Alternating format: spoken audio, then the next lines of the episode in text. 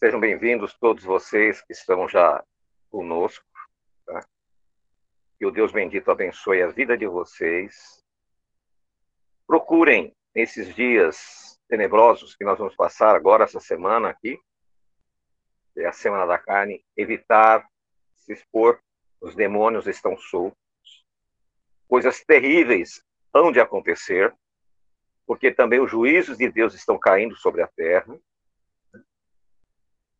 A mão de Deus está pesando sobre a humanidade. Nós tivemos a pandemia, agora esse temor de terra que ceifou a vida de milhares de pessoas, oficialmente mais de 40 mil, mas sabe-se que passou das casas de 100 mil pessoas que perderam a vida, outros perderam tudo que tinham.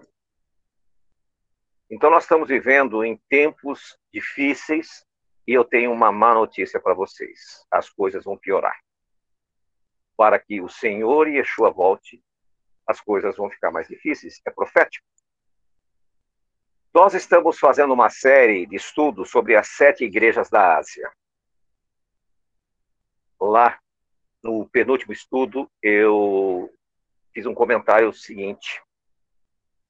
Por que Jesus e Yeshua não mandou as cartas para a cidade de Judá? Poderia mandar uma carta para a cidade de Jericó, Betsaida, Nazaré, Jerusalém, Betel. Por quê? Ele vai mandar justamente para cidades asiáticas, cidades da Ásia. Por quê? Porque ele disse que ele veio buscar as ovelhas perdidas da casa de Israel e elas se encontravam espalhadas naquela região. Esse foi o motivo. Outra coisa, é, os pregadores, Hollywood, fez do Apocalipse uma coisa fora de propósito, né? uma coisa mística, uma coisa extraordinária, quando, na verdade, é o quinto evangelho. É o evangelho do próprio Senhor Yeshua. O próprio Senhor Yeshua se apresenta para João, e ali ele se apresenta e pede que João transcreva tudo o que ele vai falar. O próprio Senhor Jesus trouxe esse evangelho, essas boas novas a nós. Não podia ser diferente. Eram boas novas que traziam advertências e o que iria acontecer. Ele era um complemento do que foi inspirado aos profetas, Daniel, Ezequiel, Jeremias e os demais. E nós começamos a estudar, né? Nós estudamos a igreja de Laodiceia, que foi uma igreja que só sofreu repreensão, juntamente com a igreja de Atos, que é o nascimento da, da Querrilá, da Carral, é o nascimento da congregação do, do Filho de Deus, de Jesus, de Yeshua. E agora, hoje nós vamos estudar sobre Filadélfia. Filadélfia é uma das únicas sete congregações que não recebeu nenhuma advertência, nenhuma contestação pelas suas atitudes. Ao contrário. E eu convido a você que leia ou anote, se quiser acompanhar comigo, Apocalipse capítulo 3, do versículo 7 ao 14. E ao anjo da congregação que está em Filadélfia, escreve: Isto diz o que é santo, o que é verdadeiro, o que tem a chave de Davi e o que abre e que ninguém fecha, e fecha e ninguém abre. Ou seja, ou seja, esta igreja ela tinha uma chave. Tudo que ela fazia, ninguém violava. Ela abria e ela fechava. Ninguém podia violar porque eles seguiam a verdade plena. Olha só o que Jesus fala. Conheço as tuas obras, e eis que diante de ti pus uma porta aberta, e ninguém a pode fechar, tendo pouca força. Guardastes a minha palavra e não negastes o meu nome. Olha que coisa interessante. Vocês são fracos, são pequenos, são poucos. Mesmo assim, vocês não negaram a minha palavra e não rejeitaram o meu nome. Hoje nós vemos pessoas que se influenciam por grandes congregações, 4 mil, 5 mil, 10 mil pessoas. Tem pregadores que não pregam em igrejas com menos de 500 pessoas. Só que a Bíblia, ela fala o contrário. Ela diz, onde estiver dois ou três em meu nome, ali eu estarei. Por que, que Jesus nos deu essa orientação? Por que, que o Senhor nos deu essa dica?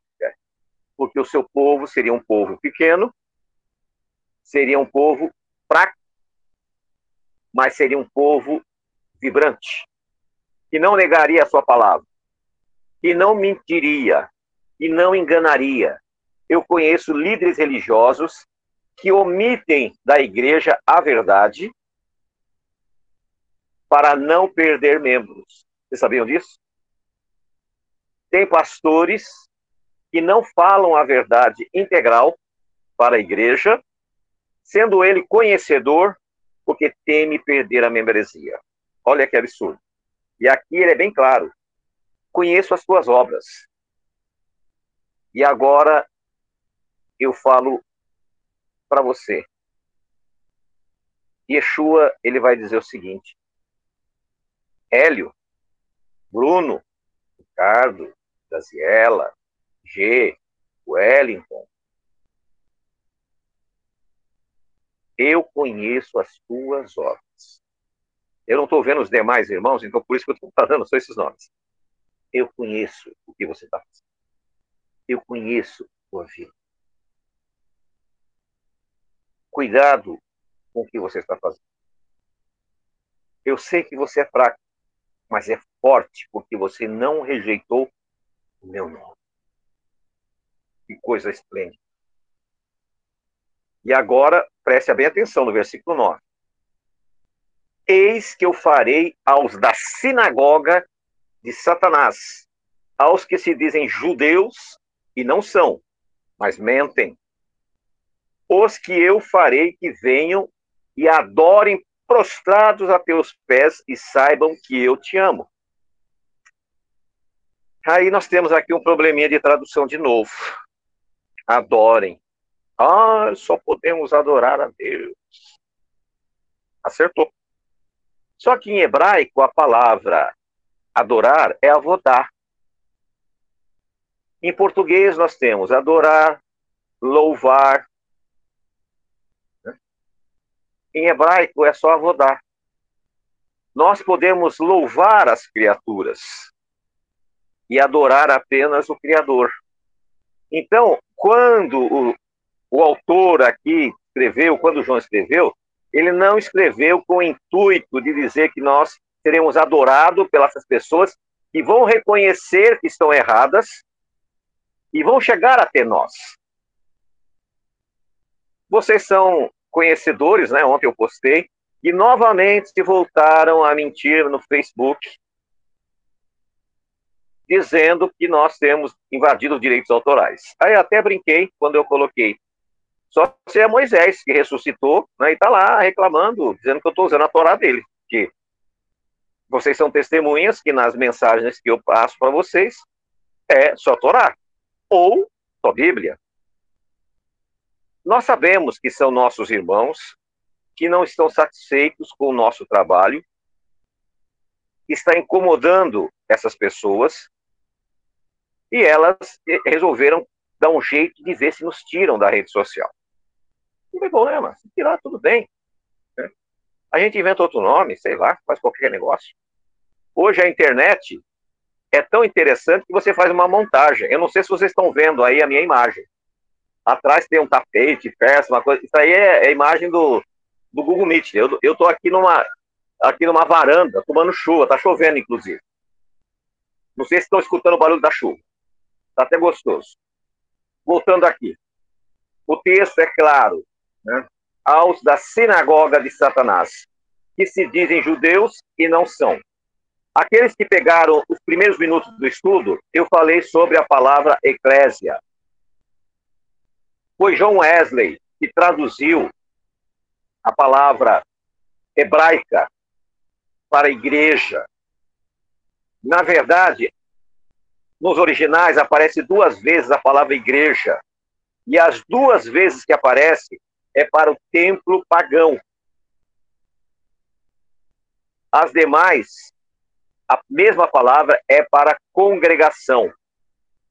Os seguidores de Yeshua têm congregações. E quem é que tem sinagogas? Quem tinha sinagogas eram os judeus das seitas judaicas. Eram 20 seitas, mais ou menos, e os principais eram os fariseus, saduceus, essênios, elotes, betusianos, erudianos, né? E eles tinham sinagogas.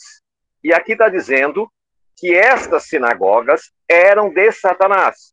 O Satanás aqui não é o diabo, capeta, coisa ruim. Não é. A palavra Satã aqui é oposição. Em hebraico, a palavra é oposição. Então, sinagoga dos opositores. Quem eram os opositores de Jesus? Os opositores de Jesus eram os fariseus. Eles eram os opositores. Só que nós não os temos hoje. O que nós temos hoje são judeus, Askenazi, Sefardi, e nós temos também cristãos que se intitulam judaísmo messiânico. A mensagem é para este grupo, que fazem parte da sinagoga de oposição que se opõe àqueles que seguem Yeshua, no caso, nós que pregamos a restauração escritural. E a profecia diz aqui que eles virão e se prostrarão e pedirão né, perdão, vão louvar o nosso trabalho. Então não se preocupe se hoje somos criticados, não se preocupe se hoje estamos perseguindo, não faz sentido, não tem problema nenhum, ao contrário, nos dá mais coragem, mais força, e continuando na leitura, né, para que vocês entendam melhor, no versículo 10, como guardastes a palavra da minha paciência, também eu te guardarei na hora da tentação que há de vir sobre todo o mundo, para tentar os que habitam na terra. Meus amados, quando você está em aliança com Deus, cairão mil ao teu lado, dez mil à tua direita, e você será protegido. Quando vier a tentação do anticristo que está se levantando, e vai seduzir as pessoas, vai induzir as pessoas, você não vai ser tentado, você vai ser culpado. Vale a pena servir a Jeová. Vale a pena servir o nosso Deus. Vale a pena, irmãos. Por que eu digo isso? Porque nós seremos blindados. Está aqui. Como guardaste a palavra da minha paciência, a palavra da. Também eu te guardarei na hora da tentação que há de vir sobre todo o mundo para tentar os que habitam na terra. Aqui, João não estava falando para aquele grupo, estava falando para nós. A Bíblia diz que, se possível, você vai ser enganado, e Rassatã vai fazer descer fogo do céu milagres vão acontecer, coisas extraordinárias, e as pessoas vão ficar fascinados. Como assim? Olha, só pode ser de Deus, não é possível. E você não vai cair na mentira. Por que você não vai cair na mentira? Porque você conhece a palavra. Vou repetir aqui que eu falei sobre Apocalipse 22, 14. Jesus, em suas últimas instruções, diz assim: Bem-aventurado os que guardam os mandamentos pois terão direito à árvore da vida e poderão entrar pelas portas. Preste atenção. Se a igreja a qual você frequenta não guarda os mandamentos, aqueles membros não poderão comer da árvore da vida e não poderão entrar na cidade de Deus. Mas as pessoas gostam. Eu tenho os meus amigos a música é boa, o show é maravilhoso. Se você quer ir no show, vai no show. Agora, se você quer servir a Deus, vai numa congregação israelita que honra a Deus, que ensina a verdade. Não seja participante, como está em Apocalipse, capítulo 18, versículo 4, que diz lá: Sai dela, meu povo, para não receber as pragas que serão derramadas. Será que você não percebeu que já começou o derramamento das pragas? pandemia, terremotos, fome, peste em vários lugares. Você não percebeu que as coisas estão afinalando? Então abre os seus olhos. Você não pode dizer que você é inocente. Quando você sai da sua casa para frequentar um lugar que prega contra a lei de Deus, para ir num lugar que as pessoas desonram a Deus, para ouvir cânticos de pessoas que não que estão lá com a barriga cheia de carnes impuras, e você lá glorificando a Deus, pare e pense. Não temos mais tempo. Sai dela, meu povo, sai dessa confusão, sai dessa Babilônia. É tempo de você estar na presença do Senhor. E a igreja de Filadélfia recebeu também esses chamados, esses convites. E aqui ele diz: como você obedeceu, eu vou te proteger. Só existe um jeito de ser protegido se você guardar os mandamentos de Deus. Eu já estou calejado de falar a mesma coisa, de ser repetitivo. Talvez essa seja a sua última chance de ouvir a palavra. Em 2 Tessalonicenses, capítulo 2, versículo 9 a 12. Ali tem uma mensagem tremenda, terrível, uma maldição terrível. Todas as vezes que eu leio esse, é, esse texto, eu fico paralisado. Sabe por quê? Porque eu acredito na Bíblia, eu acredito na palavra, só que as pessoas não creem na palavra, não acreditam na Bíblia. As pessoas estão dormindo como se nada tivesse acontecido, como se tudo estivesse bem. Mas não está bem, meus amados. Estamos vivendo na última hora. Segundo Tessalonicenses, capítulo 2, versículo 9 em diante. Presta atenção. Eu espero que ninguém de vocês já esteja sobre esta maldição. E se tiver em nome de Jesus, sai dela hoje, porque amanhã pode ser tarde demais. A esse cuja vinda é segundo a eficácia de Satanás, com todo o poder e sinais e prodígios da mentira, sinais e prodígios.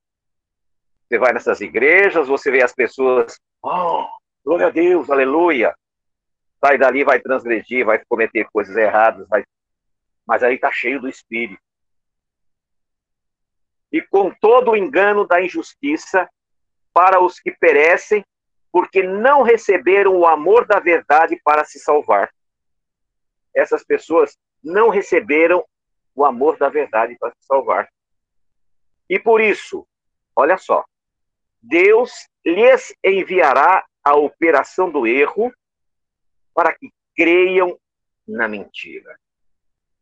É o próprio Deus que vai mandar a operação do erro para essas pessoas. Deus não tem interesse nesse indivíduo que tem prazer na mentira. Que coisa terrível ser enganada pelo próprio Criador porque foi rejeitada, porque deixou de seguir a verdade para seguir homens, para seguir mentiras, ilusões. Essa maldição é tremenda. Para que sejam julgados todos os que não creram na verdade, mas tiveram prazer na mentira, na transgressão da Torá, na transgressão da lei. Todos aqueles que têm prazer em transgredir, dizem, ah, não é bem assim. Nós vivemos em outra época, é, eu vou à igreja no domingo, eu louvo a Deus. Não dê ouvido a esse tipo de gente. Você está ouvindo o próprio Satanás falando com você. Talvez essa mensagem seja muito dura, mas é o Rua Kodesh, o Espírito do Santo do Eterno Deus e Jeová dos Exércitos, que me impulsionou a falar para você. Chega uma hora que nós precisamos parar de passar a mão na cabeça. Chega uma hora que nós temos que chamar a razão. O que você está fazendo na presença de Deus? Quantas milhares de vezes você ouviu? Guarda os mandamentos. E você insiste em transgredir os mandamentos. você insiste em fazer parte do número daqueles que vão perecer, daqueles que vão morrer no lago de fogo. Agora, voltando para a nossa carta, né? Filadélfia, ela recebe essas indicações de Jesus porque era uma igreja pequena, fraca, mas determinada. As outras eram problemáticas, essa não. A palavra Filadélfia, ela é, tem um significado interessante, que o fundador dela foi Átalo II. E ele fundou Filadélfia por volta de 159 a.C. E ele quis homenagear o seu irmão. E esse irmão que ele quis homenagear, ele amava demais esse irmão. E nessa homenagem, né, que significa amor de irmão, Filadélfia, amar o irmão, ele colocou esse nome. Só que essa cidade, era muito próxima da cidade, do epicentro desse terremoto. E ela sofreu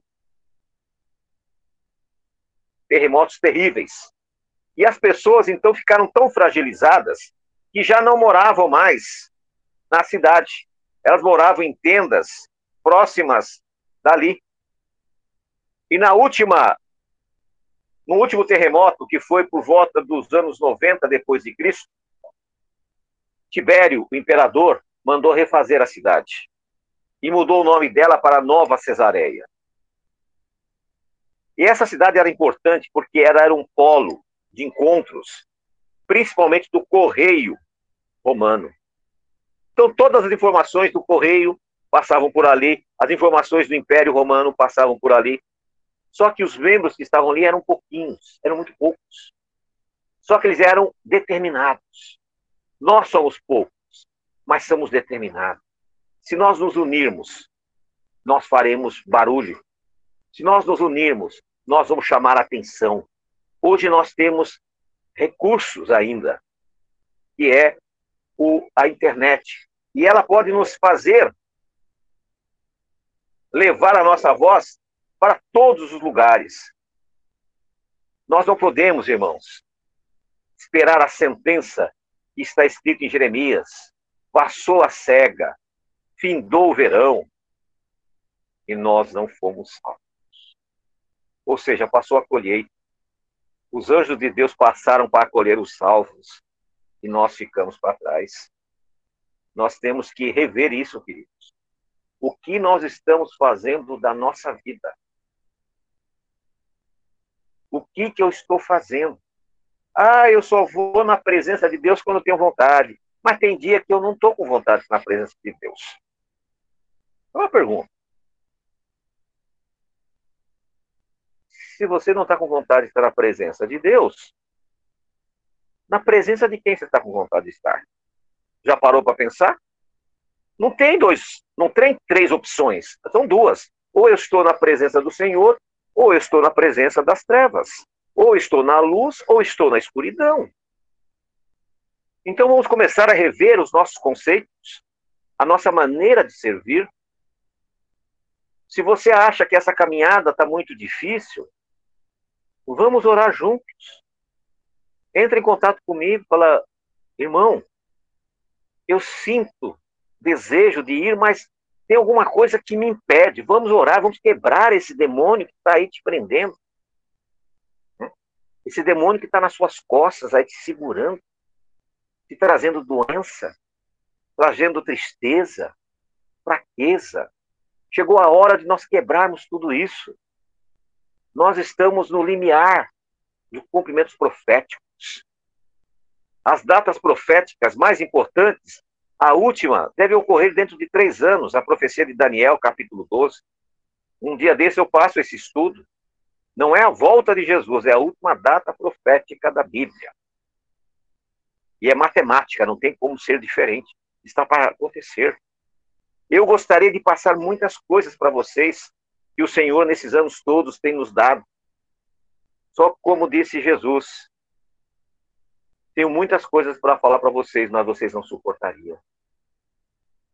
E nós vemos hoje, irmãos, a dificuldade das pessoas, né? de se reconstruir. Filadélfia foi destruída várias vezes e ela se reconstruiu várias vezes. Por quê? Porque ela tinha o amor de irmãos. O nome Filadélfia é amor de irmãos. Quando nós estamos destruídos, arrasados, nós precisamos nos reconstruir, precisamos nos unir.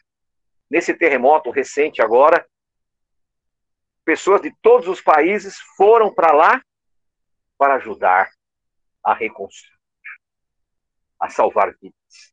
E nós temos que ter esse mesmo ímpeto, esse mesmo propósito, esse mesmo objetivo. Vamos nos reconstruir. Se você está fraco, sabe, não consegue avançar porque as coisas estão difíceis, então mesmo. E cada dia que passa, as leis são para piorar, para dificultar. Mas eu tenho uma boa palavra para você. Caiam mil ao teu lado, dez mil à tua direita, e você não vai ser atingido.